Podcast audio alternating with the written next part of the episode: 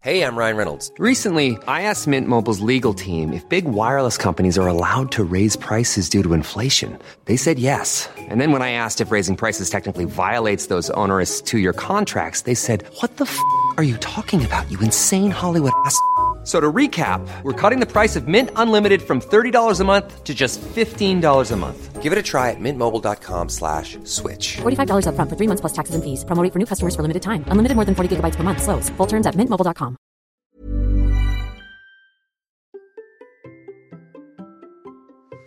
Beaucoup de gens vous recommandent de courir avec une fréquence de 180 pas par minute. Mais vous n'y arrivez pas. C'est un point de frustration tellement important et la question de la semaine le montre bien.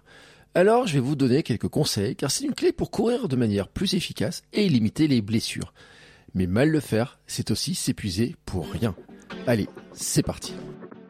Bonjour, bonjour mes champions et mes champions, c'est Bertrand, j'espère que vous avez la forme, la patate, l'énergie, que vous allez bien. Vous écoutez le conseil de kilomètre 42. Chaque semaine, je réponds à vos questions pour vous aider à mieux vous entraîner, mieux vous organiser, oser vous lancer et préparer vos objectifs tout en ayant une vie équilibrée. Je m'appelle Bertrand Soulier, à l'approche de la quarantaine, j'étais hamster obèse et sédentaire. J'ai rééquilibré mon mode de vie pour perdre du poids, reprendre le sport, me lancer dans de nouveaux défis et construire la vie qui me correspond vraiment. Depuis, je suis devenu papa, coach en vie sportif, coach en nutrition, ainsi que préparateur mental. Et ma mission, c'est de vous aider à vous transformer physiquement et mentalement en vous sentant en forme, plein d'énergie et en ayant confiance pour le reste de votre vie. Et aujourd'hui, je le dis, j'ai une question très intéressante et qui montre bien la frustration qu'il peut y avoir si on essaye de suivre ce conseil de courir à 180 pas par minute, cette cadence idéale. Et ce qui est difficile à vivre, c'est que ce conseil devient une injonction, vraiment une injonction. Il faudrait courir à 180 pas par minute.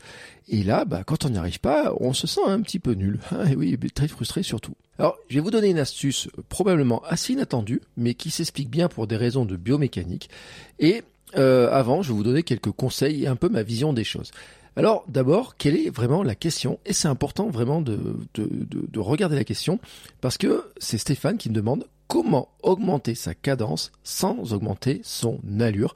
Et il met entre parenthèses le mot footing ça a vraiment euh, une importance capitale parce que vous allez voir que ça joue en fait sur la réponse elle-même. Alors, déjà, pourquoi on vous parle des 180 pas par minute, cette cadence qui est la cadence communément admise comme la cadence idéale? En fait, il y a eu des analyses qui ont été faites, euh, des analyses scientifiques, hein, ils ont analysé beaucoup de coureurs, beaucoup de coureuses, des coureurs pro, amateurs sur des distances plus ou moins longues, des courtes distances, des longues distances, et en fait, ils ont calculé, trouvé que la cadence idéale se situe entre 170 et 190 pas par minute et serait même donc idéalement euh, pile au milieu là autour de 180. Ces mêmes études se sont rendues compte que naturellement on a aussi tendance à courir avec une cadence plus faible. Voilà, c'est euh, comme ça. On a tendance à courir avec une cadence plus faible. Donc finalement, il faudrait arriver à remonter hein, notre cadence pour arriver à s'approcher de cette zone entre 170, 190, donc 180 pas idéalement. Les études montrent en fait que cette cadence permet d'avoir une foulée plus légère, plus efficace, plus protectrice et donc plus économe et qu'elle génère moins de blessures. D'ailleurs, anecdote personnelle, quand je m'étais blessé pour la préparation de mon premier marathon, Thomas Laure Blanchet, qui est ostéo et ancien euh, champion du monde de trail, m'avait fait travailler ma foulée pour me rapprocher justement des 180. Et c'est ce qui m'amène au point suivant. Car je sais que c'est compliqué et pénible de trouver cette cadence. Et vraiment, je le sais. Je le dis, je l'ai vécu il y a quelques années. Alors, c'était assez vieux maintenant, parce que c'était il y a 5 ans, c'était en 2018. Et euh, à l'époque, j'ai cherché plein d'astuces. Alors, je vais pas vous faire une liste complète euh, de toutes les méthodes vraiment euh, qu'on pourrait trouver, parce qu'il y en a plein, il y en a vraiment plein. Je vous en donne quelques-unes que j'ai essayé. Donc déjà, c'est euh, avoir une musique au rythme de 180. vous allez sur Spotify, vous allez en trouver sans aucun problème. Euh, il y en a même qui ont été faites pour les coureurs 180, etc. Donc vous allez trouver à peu près ça. C'est scientifiquement pas très correct, mais en tout cas, c'est plus intéressant que la solution suivante, qui est d'avoir une application euh, type métronome. Vous savez, les applications pour les musiciens, tac, tac, tac, tac, vous la réglez sur 180, et donc bah, vous mettez ça sur votre téléphone, et ça fait tac, tac, tac, tac, tac. Alors, vous avez une méthode un peu plus, euh, euh, comment dire, un peu plus légère j'ai envie de dire, c'est que vous pouvez prendre votre montre. Euh, en tout cas, si elle a la fonctionnalité, c'est le cas. J'ai une fonctionnalité métronome sur ma montre Coros. Donc chez Coros, vous avez la fonctionnalité métronome. Donc vous pouvez dire, je la veux 180 battements, et vous pouvez demander est-ce que votre montre vibre et fasse un bip. Alors, imaginez, vous partez courir comme ça, ça vibre et ça bip à chaque fois que tac le pas, tac tac tac tac tac. Bon. Ensuite, une autre astuce, c'est de compter dans votre tête. Et moi, j'aime bien cette astuce-là parce que je l'ai beaucoup utilisée. En fait, il suffit de savoir compter jusqu'à 4. 1, 2, 3, 4, 1, 2, 3, 4, 1, 2, 3, 4, 1, 2, 3, 4. Donc, vous repérez le rythme en fonction d'un métronome. Hein, par exemple, vous prenez l'application métronome, et puis euh, vous repérez comment ça fait 1, 2, 3, 4, 1, 2, 3, 4, à chaque fois que le métronome fait ça. Et donc ensuite, ce rythme, une fois que vous avez bien dans la tête, quand vous courez, eh ben vous posez à les pieds. 1, 2, 3, 4, 1, 2, 3, 4. Hein, euh, euh, droite euh, sur le 1, gauche sur le 2, droite sur le 3, et 4, et vous avez compris, puis vous recommencez. C'est facile à compter, c'est à faire une espèce de petit truc un peu hypnotique, j'ai envie de dire. Et euh, ça se fait assez bien. Alors bien sûr, vous n'allez pas faire ça pendant une heure, vous allez faire ça pendant des petites, une petite minute. Voilà, vous pouvez faire de du, une sorte de d'alternance course-marche par exemple, hein, vous pourriez dire bah tiens, je vais me faire des petites séquences de une ou deux minutes où je vais vraiment vraiment faire attention à ça, et puis euh, marcher un petit peu entre temps, ou alors faire un moment où vous faites une ou deux minutes où vous faites vraiment attention, et puis le reste de la séance sans trop faire attention. Et vous regardez ensuite quand vous rentrez chez vous si votre montre a un capteur de cadence enfin si elle, est, si elle a cette fonctionnalité là qui est, qui, est, qui est, intégrée, bah si vous y étiez proche ou pas et si vous arrivez à vous en rapprocher. Alors après il y aurait d'autres astuces hein, comme trouver un fichier sur internet avec le fameux RIP 280, tac tac tac tac tac. Ça c'est facile, hein, c'est un fichier MP3, mettez ça sur votre téléphone et dans les écouteurs et c'est parti. Mais j'ai une autre astuce que je vous donne un peu plus tard qui est pour moi la meilleure de toutes parce que en fait on va un peu plus loin, un peu plus loin dans la dans, dans la technique et vous allez comprendre pourquoi parce que finalement là je vous ai donné des astuces techniques sur les outils pour suivre le 180 mais je crois qu'il y a quelque chose qui est plus important et donc avant de vous laisser compter dans votre tête, je dois vous mettre en garde sur une chose qui est pour moi vraiment importante. Si vous n'arrivez pas à atteindre ce fameux chiffre de 180, c'est assez normal car en fait ça va dépendre de plusieurs facteurs. Notre capacité à courir à cette vitesse-là dépend de plusieurs facteurs et déjà du type de sortie que vous allez faire. En fait, il se peut que votre cadence soit plus lente, des fois, pile autour de 180 d'autres fois, et d'autres fois carrément dessus, 190 à 200. Et en fait, ça vient de quoi? Eh ben, ça vient de la vitesse à laquelle on court. Plus vous allez vite, et plus vous allez augmenter la cadence. Et ça, c'est très naturel. Donc, il se peut que des fois, vous couriez déjà à 180 sur certains rythmes, par exemple sur du fractionné. Il se peut que des fois, vous couriez encore plus vite que ça. Et puis, il se peut que des fois, vous couriez beaucoup moins vite. Et en fait, on est là dans des questions de mécanique. Si votre montre le permet, allez regarder dans votre séance, hein, s'il a cette fonction-là, je le répète, si vous avez cette analyse-là, regardez si elle vous donne ce chiffre-là, comparez votre cadence sur des footings et sur des fractionnés pour voir en fait les variations qu'il peut y avoir. Déjà, ça va être intéressant de voir à quel point vous êtes loin ou à quel point vous êtes proche. Et en fait, il y a un élément qui est aussi très important, c'est de se rappeler que selon la vitesse, votre foulée ne sera pas non plus identique. En fait, on court pas tout à fait de la même manière en footing, en mode plus rapide et en sprint. Vous comprenez bien, on va pas lever les jambes de la même manière, le pied aura pas la même euh, chemin, hein, tout simplement ce qu'on appelle la poulaine, hein, c'est-à-dire le, retour du pied à l'arrière, par exemple, ne se fait pas à certaines allures et va se faire dans d'autres allures. On va pas pousser aussi fort sur les jambes dans un cas que dans l'autre, etc. Donc la foulée ne sera pas identique en fonction de la vitesse. Et ça, c'est m'amène au point suivant. Et là, on va parler de technique pure autour de la course pour bien comprendre, pour bien comprendre en fait qu'il y a un changement à faire et qui est pas juste en fait de compter et d'essayer d'accélérer le nombre de pas que l'on fait. Et c'est ce qui permettra ensuite d'arriver vers la réponse à la question. Car ne pensez pas que vous pouvez juste augmenter la cadence sans changer votre foulée. Bah oui, car en fait, c'est ça qui vous fait tout simplement accélérer, c'est-à-dire que si vous essayez de poser les pieds plus souvent, hein, en comptant 1, 2, 3, 4, et ben si vous ne changez pas votre manière de courir, si vous ne changez pas votre longueur de pas, si vous ne changez pas la manière dont vous posez les pieds, et ben en fait, vous allez courir naturellement plus vite. Et c'est logique, parce que si vous faites un pas qui fait un mètre, je, prends un chiffre rond. Si vous faites un pas qui fait un mètre, si vous courez à 150 de cadence actuellement et que vous passez à 180 de cadence par minute, ça veut dire que vous rajoutez quand même un sacré nombre de mètres. Donc vous allez, en essayant d'avoir la même foulée, de courir de la même manière, mais juste en accélérant les pas, eh ben forcément vous allez courir plus vite. Et vous allez toujours, en faisant la même longueur, vous allez courir beaucoup plus vite, tout simplement, parce que vous allez faire plus de fois un mètre à chaque fois que vous faites des pas en plus. Et donc là, en fait, vous retrouvez dans la problématique de la question, avec une allure trop rapide, un cardio qui ne suit pas, et en fait, vous n'êtes plus du tout en allure footing. Vous êtes dans des allures beaucoup plus élevées, mais vous n'êtes plus en footing. Alors, comment faire? Comment faire? Eh ben, il faut se rappeler que pour augmenter la cadence, il faut modifier sa foulée et notamment que ça vient, ça vient de la bosse du pied qui doit se faire beaucoup plus à la verticale du corps que peut-être ce que vous avez l'habitude de faire et c'est ce qui va aussi réduire l'impact au sol. Là, vraiment, c'est un élément qui est super important. C'est-à-dire qu'en fait, avec la cadence, c'est pas juste de faire plus de pas dans la minute, il faut changer la manière dont vous allez courir. Le pied ne doit pas être lancé loin vers l'avant, hein, il ne doit pas être lancé loin vers l'avant. En fait, il doit venir se poser plus sous le corps. Et de même, hein, pour augmenter la cadence, vous devez poser le pied moins longtemps sur le sol, c'est-à-dire moins vous écraser et être plus dynamique. Ce qui fait que vous allez avoir un impact moins fort, mais aussi probablement, pour ceux qui talonnent, moins talonner, puisque comme vous n'envoyez pas la jambe vers l'avant, eh ben, vous allez moins euh, avoir de chances de talonner. C'est pour ça d'ailleurs que on dit que c'est une foulée avec euh, finalement avec un, ce, système-là de cadence nous permet d'avoir une foulée plus protectrice parce qu'en fait elle nous oblige d'une manière ou d'une autre à venir sur une foulée plus médio-pied, hein, plus sur l'avant-pied, sur le milieu du pied euh, que du pur talonnage. Et en fait, c'est ça qui explique que les chocs sont moins traumatisants. Vous freinez moins en plus, c'est pour ça qu'elle est plus économe, parce que attaquer avec le talon, ben ça fait des traumatismes, hein, euh, ça fait des vibrations. Hein, c'est pour ça d'ailleurs qu'il y a des grosses protections sous les sous les talons et ça freine aussi. Là, c'est la mécanique, hein, ça freine. Vous arrivez en fait avec un, il y a des forces contraires qui vont s'exercer. Donc, en arrivant finalement en posant le pied plus à plat ou plus sur l'avant du pied, et eh ben finalement vous enlevez une partie des vibrations, des, des, des de ce qui traumatise, et puis vous enlevez aussi du freinage. Donc, c'est pour ça qu'en fait elle est plus protectrice plus économe et que normalement, normalement, en arrivant à modifier votre foulée et en arrivant en vous approchant de 180 par ce biais-là, eh ben, vous allez tout simplement avoir moins de risques de blessure. Et c'est aussi ce qui explique que c'est difficile d'augmenter la cadence, en fait, parce que ça fait évoluer votre technique de course. Si vous courez depuis des années, ou même si vous courez depuis, depuis quelques temps seulement, en fait, vous avez pris une technique de course, vous avez pris des habitudes, une manière de courir.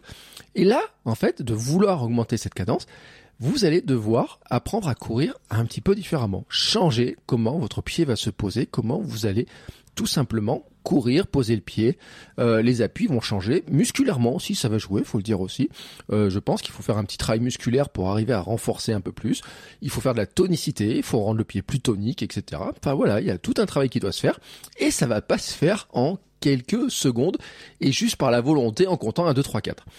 Alors maintenant, pour répondre à la question, comment monter sa cadence sans augmenter l'allure? Et là, c'est vraiment euh, un élément qui, euh, qui va être important, c'est que en fait, il faut se concentrer sur une foulée plus courte. Je l'ai dit, hein, c'est que si vous gardez la même foulée et vous essayez juste d'augmenter le nombre de pas, bah forcément vous allez aller plus vite. Donc c'est plus compliqué. Donc il faut avoir une foulée qui soit plus courte des appuis plus courts, et donc la foulée qui va changer, avec un retour du pied aussi, qui va être moins une foulée complète développée, j'ai envie de dire, par rapport à ce que vous voyez. Vous savez, quand vous voyez des athlètes, vous voyez que le pied revient très à l'arrière, hein, ce que j'appelle la poulaine. Et eh ben en fait, elle peut pas se faire. Elle peut pas se faire parce qu'en fait, le, le pied n'a pas le temps de le faire. C'est-à-dire que quand vous augmentez la cadence et que vous êtes à petite allure et que vous, vous raccourcissez la taille des pas, j'ai envie de dire que vous êtes moins souvent, moins de temps en l'air en fait. Hein. Donc le, le, le, le, rythme du pied, le mouvement du pied ne peut pas se faire de la même manière, il peut pas être complet. C'est pour ça d'ailleurs que vous pouvez regarder tous les livres que vous pouvez avoir sur euh, les techniques de course, ce qu'ils disent comment le pied doit faire et tout. Il y a des conseils en fait que vous ne pouvez pas appliquer en ayant une vitesse lente, tout simplement parce que vous n'avez pas le temps et parce que ça serait trop compliqué d'arriver à tout faire. Donc c'est pour ça qu'on se concentre finalement sur une pose de pied qui est plus dans l'axe du corps et pas trop vers l'avant. Et puis en se disant je vais faire des appuis plus courts et justement c'est ce qui va permettre d'augmenter, d'augmenter euh, le nombre de pas sans aller forcément plus vite. Et puis, et puis, il faut se dire que peut-être ce n'est pas possible dans certains cas. Et oui, c'est peut-être pas possible dans certains cas. Et là, je le dis encore une fois, hein, c'est que j'en reviens sur cette histoire-là de dire, bah, est-ce que le pied a le temps de faire euh, le chemin complet? En footing, le temps que le pied fasse tout le chemin d'une foulée complète, et ben en fait, avec la longueur de la foulée, euh, l'envol qu'on a, le temps où on est en l'air, etc. Il est fort probable que la cadence idéale soit plus proche de 170 pour beaucoup de personnes. Vraiment, je le dis. Même si c'est vrai que vous regarderez, il y a des exemples, vous, allez trouver des gens qui court hein, euh, avec euh, euh, 180 en faisant des petits footings. J'ai toujours en, tête un exemple d'un- coureur japonais qui montre comment il le fait. Mais si vous regardez ces vidéos-là, vous vous rendez compte qu'ils n'ont pas une foulée qui ressemble à celle euh, qu'on voit quand quelqu'un qui court vite avec le pied qui remonte vraiment en arrière et ce cette mécanique là, cette espèce de cycle comme ça n'existe pas du tout parce qu'en fait c'est juste pas possible.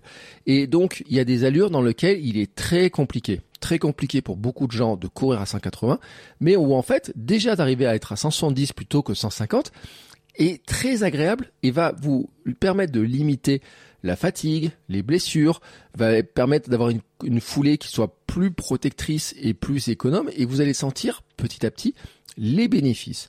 Et puis, en fait, j'ai envie de vous dire, c'est pas vraiment grave hein, de pas arriver à être à 180 parce que c'est une norme statistique. Une norme statistique.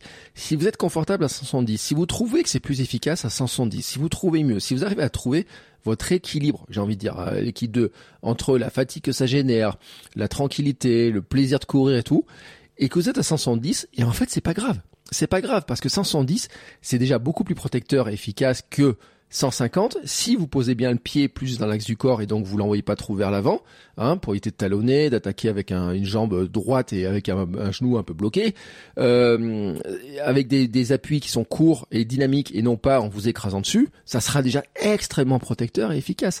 Et puis vous allez vous rendre compte qu'en accélérant, vous allez augmenter très naturellement la cadence. Peut-être qu'en allure 10 km, semi, marathon, 5 km ou je ne sais quelle allure, eh ben vous serez à 180. Et j'ai envie de dire, c'est peut-être là où vous aurez plus besoin de cette foulée. C'est-à-dire que peut-être euh, vous vous rendez compte sur un footing, vous êtes à 170. Mais que quand vous allez faire votre entraînement marathon, naturellement, vous calez à 180. J'ai envie de dire, si vous êtes à 180 et que vous préparez un marathon et que c'est l'allure marathon, vous êtes à 180, c'est presque idéal cette histoire-là. Parce que c'est là que vous en avez le plus besoin. En fait, c'est dans cette allure-là que vous en avez le plus besoin. Vous n'avez pas besoin d'être forcément à 180 sur un footing, mais 180 pour la répétition du nombre de pas que vous allez faire sur la distance d'un semi-marathon ou d'un marathon ou d'un trail. Là, par contre, c'est bien plus intéressant d'avoir cette foulée, d'être à cette allure-là, de, vous sentir bien, d'être confortable à cette allure-là, avec avec cette cadence, etc. Et donc, ça peut être très bien. Et je le répète, en accélération, votre cadence peut augmenter avec une poussée plus forte. D'ailleurs, ça développe du muscle, hein, c'est la poussée qui développe du muscle, hein, donc euh, c'est d'autant plus intéressant. Mais vous vous rendez bien compte que quand vous faites, euh, par exemple, du fractionné, des accélérations, du sprint, des codes, des escaliers, vous poussez beaucoup plus fort sur les jambes, euh, mais vous pouvez aussi aussi avoir une cadence qui soit beaucoup plus élevée en poussant beaucoup plus fort sur les jambes. C'est d'ailleurs une méthode de musculation. hein, J'ai envie de dire, c'est ça qui muscle le corps, c'est l'accélération qui muscle le corps euh, et la décélération. hein. C'est les deux moments hein, en fait où on muscle vraiment le plus le, corps, où il, où il pousse le plus fort. Et donc c'est vraiment là que le muscle en fait prend de prend plus de plus de force, tout simplement. Et donc en fait, il y a des moments où vous allez courir moins vite, je le répète, des moments où vous allez courir plus vite, il y a des moments où vous allez peut-être être à cette allure-là, et c'est pas grave. Mais je pense qu'il faut pas faire une fixette en se disant, je devrais être en 180 en footing, parce que je crois que c'est pas l'allure qui soit vraiment la plus confortable pour beaucoup de gens d'être à 180 en footing. Voilà, c'est euh, peut-être on est mieux à 170. Et là, c'est un constat. J'ai lu beaucoup de choses, j'ai lu des livres sur le sujet, j'ai euh, fait beaucoup de, de contenu. On m'a posé souvent la question. Et c'est un constat. Et moi, quand je regarde aussi mes analyses de course, eh ben c'est vrai que 180 sur un footing où on est vraiment cool en allure, euh, en endurance mentale, eh ben on n'est peut-être pas super confortable et que c'était pas l'idéal de le faire à ce moment-là, mais que si on y est après sur d'autres allures, eh ben c'est peut-être tout aussi efficace. Maintenant, pour terminer, je vous ai promis, en fait, ma fameuse astuce pour vous rendre compte de ce que c'est vraiment et de comment trouver cette allure hein, de 180 pas par minute et de vraiment vous rendre compte. Elle a un gros avantage, c'est que vous n'avez même pas besoin de sortir. Vous pouvez faire ça chez vous, tranquillement. Vous n'avez même pas besoin de mettre de chaussures ou quoi que ce soit. Faites le même pied nu, euh, tranquillement. Moi, je le fais comme ça. Euh, en fait, il faut le faire à l'arrêt. Un exercice qu'il faut faire à l'arrêt. Bah ouais, on est dans un podcast, on parle de course à pied, de sport, de mouvement, mais là, on le fait à l'arrêt. Et en fait, vous prenez une application métronome, voilà, ou un fichier, n'importe quoi, mais quelque chose qui vous permet de repérer le fameux rythme de 180. Et donc, vous restez sur place, et puis vous allez bouger les bras au rythme des 180. Et oui, bougez les bras. Euh, donc le 1, 2, 3, 4, hein, par exemple, le bras droit, bras gauche, 1, 2, 3, 4, 1, 2, 3, 4, 1, 2, 3, 4. Vraiment ça. Et là, c'est de la mécanique. La mécanique va rentrer en jeu, c'est la mécanique du corps, c'est la magie du corps. C'est qu'en fait, les bras participent à la foulée et à l'équilibre. Et quand vous levez la jambe gauche, en fait, bah, par équilibre, vous levez le bras droit aussi. hein, je veux dire, c'est, euh, c'est le mouvement il est comme ça, c'est-à-dire que euh, c'est droite et gauche hein, euh, en haut et en bas ils sont inversés. Voilà, euh, quand vous courez, et ben c'est ça qui va qui va jouer. Donc au départ, ce que vous allez faire, c'est juste commencer par bouger les bras. Quand vous avez bien repéré le rythme avec les bras, et ben vous allez vous allez vous rendre compte que vos, euh, vos jambes vont suivre au même rythme, tout simplement parce que c'est une question d'équilibre. Le corps est fait ainsi, hein, c'est vraiment fait partie du corps. Vous pourrez même aller plus loin hein, parce qu'il y a des sections de rotation, il y a des choses comme ça qui sont très intéressantes. Mais vraiment, rappelez-vous que les jambes et les bras sont synchronisés. Donc si vous arrivez à bouger vos bras plus vite, les jambes vont bouger plus vite aussi. Donc vous commencez par bouger les bras pour bien repérer le rythme. Puis ensuite vous allez faire deux exercices, vous allez voir qui sont très simples. Le premier, c'est de mimer le rythme en levant juste le talon avec les pieds. Donc vous savez, vous montez juste sur la pointe des pieds, vous n'avez même pas besoin de les lever haut, mais en bougeant les bras et en bougeant donc les pieds en même temps, vous allez vous rendre compte en fait de ce que ça fait le 180. Et donc essayez de le faire comme ça. Et puis après, vous pouvez essayer de le faire en courant juste sur place. Et là, vous allez vous rendre compte ce que c'est de courir à 180, le- la cadence que ça représente et le temps de pose du pied. Là, vraiment, vous allez vous en rendre compte. Il n'y a pas de question de vitesse, d'allure, à quelle vitesse vous courez ou quoi que ce soit. Vous allez vous rendre compte de ce que c'est de courir à 180 pas par minute avec cette méthode-là. Et vraiment, vous allez pouvoir le repérer avec mouvement des bras, mouvement d'abord en fait où vous simulez la course, puis une petite course sur place. Vous allez voir tout de suite ce que ça représente. Si vous êtes trop vite, si vous êtes trop lent, vous allez voir aussi ce que ça représente sur le plan cardiaque et autres. Et puis faites cet exercice très régulièrement chez vous. En plus, quand il fait froid, vous n'avez pas envie de sortir, vous pouvez le faire. Vous pouvez le visualiser aussi. Vous pouvez vous ensuite le, mémoriser, le visualiser, le refaire, hein, parce que c'est un très bon exercice au niveau euh, entraînement de visualiser. Donc vous faites très régulièrement chez vous. Et puis vous essayez de le transposer en courant ensuite. Et par exemple, ça pourrait de dire avant de sortir, quand vous restez au chaud, eh ben vous vous mémorisez comme ça, vous reprenez la mémorisation avec les bras, puis avec les pieds, puis en courant sur place, et puis en partant ensuite en courant, vous allez essayer de retrouver cette cadence que vous avez mémorisée de cette manière-là. Faites-le très régulièrement chez vous, essayez de la transposer en courant ensuite, jusqu'à trouver l'allure confortable comme ça, et de voir si vous arrivez à trouver l'allure confortable. Voilà, vous avez donc maintenant tous les éléments. Et je, je dois vous donner une dernière information qui est pour moi importante, c'est qu'il n'est pas du tout impossible que vous trouviez que cette course, cette forme de course soit un petit peu étriquée, un petit peu étriquée, euh, que vous avez l'impression que vous fassiez des petits pas, que voilà, sentez un petit peu que ce soit un peu étriqué. C'est d'ailleurs une remarque que j'avais eue quand je courais en club, quelqu'un m'avait dit, dit euh, quand tu fais quand tu fais du fractionné, t'as as une foulée qui est bien plus longue, etc. Alors que quand tu cours en footing, t'as une foulée qui est tout étriquée. Il me dit, euh, ta foulée euh, quand tu cours en vitesse, elle est plus intéressante, elle est plus belle et tout. J'ai dit oui, mais euh, ma, petite foulée là étriquée, euh, t'as l'impression qu'elle est étriquée, elle est en fait super protectrice et je peux partir courir euh, 30 ou 40 km de cette manière-là. Et en fait, c'est vrai, c'est vrai que vu comme ça, ça fait un petit peu étriqué. C'est pas impossible aussi que euh, ça vous fasse courir moins vite. Et je pense même d'ailleurs que euh, cette histoire de cadence, c'est-à-dire que si vous vous rendez compte que vous êtes à 180 et que vous n'êtes pas très confortable, que ça vous fait courir un peu trop vite, vous allez essayer de réduire un petit peu en essayant d'avoir une cadence plus élevée que celle que vous aviez avant, mais vous êtes confortable. Donc peut-être vous serez à 170.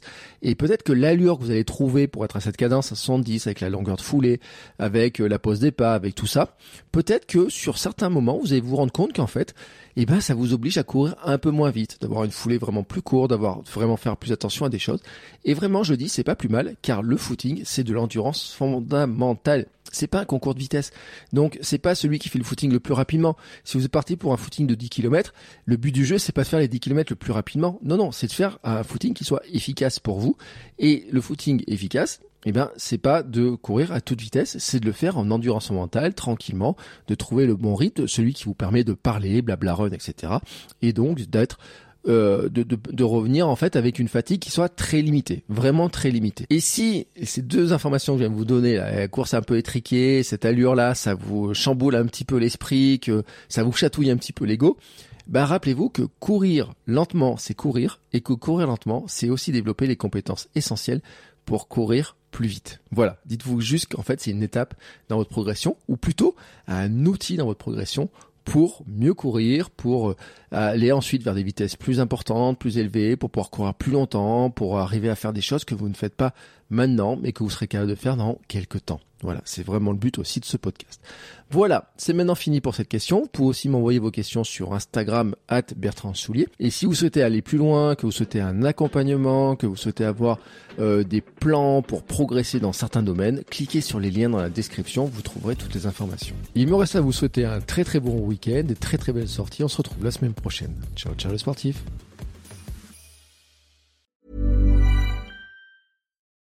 Join us today during the Jeep Celebration event. Right now, get 20% below MSRP for an average of 15178 under MSRP on the purchase of a 2023 Jeep Grand Cherokee Overland 4xE or Summit 4xE. Not compatible with lease offers or with any other consumer incentive offers. 15,178 average based on 20% below average MSRP from all 2023 Grand Cherokee Overland 4xE and Summit 4xE models in dealer stock. Residency restrictions apply. Take retail delivery from dealer stock by 4 1. Jeep is a registered trademark.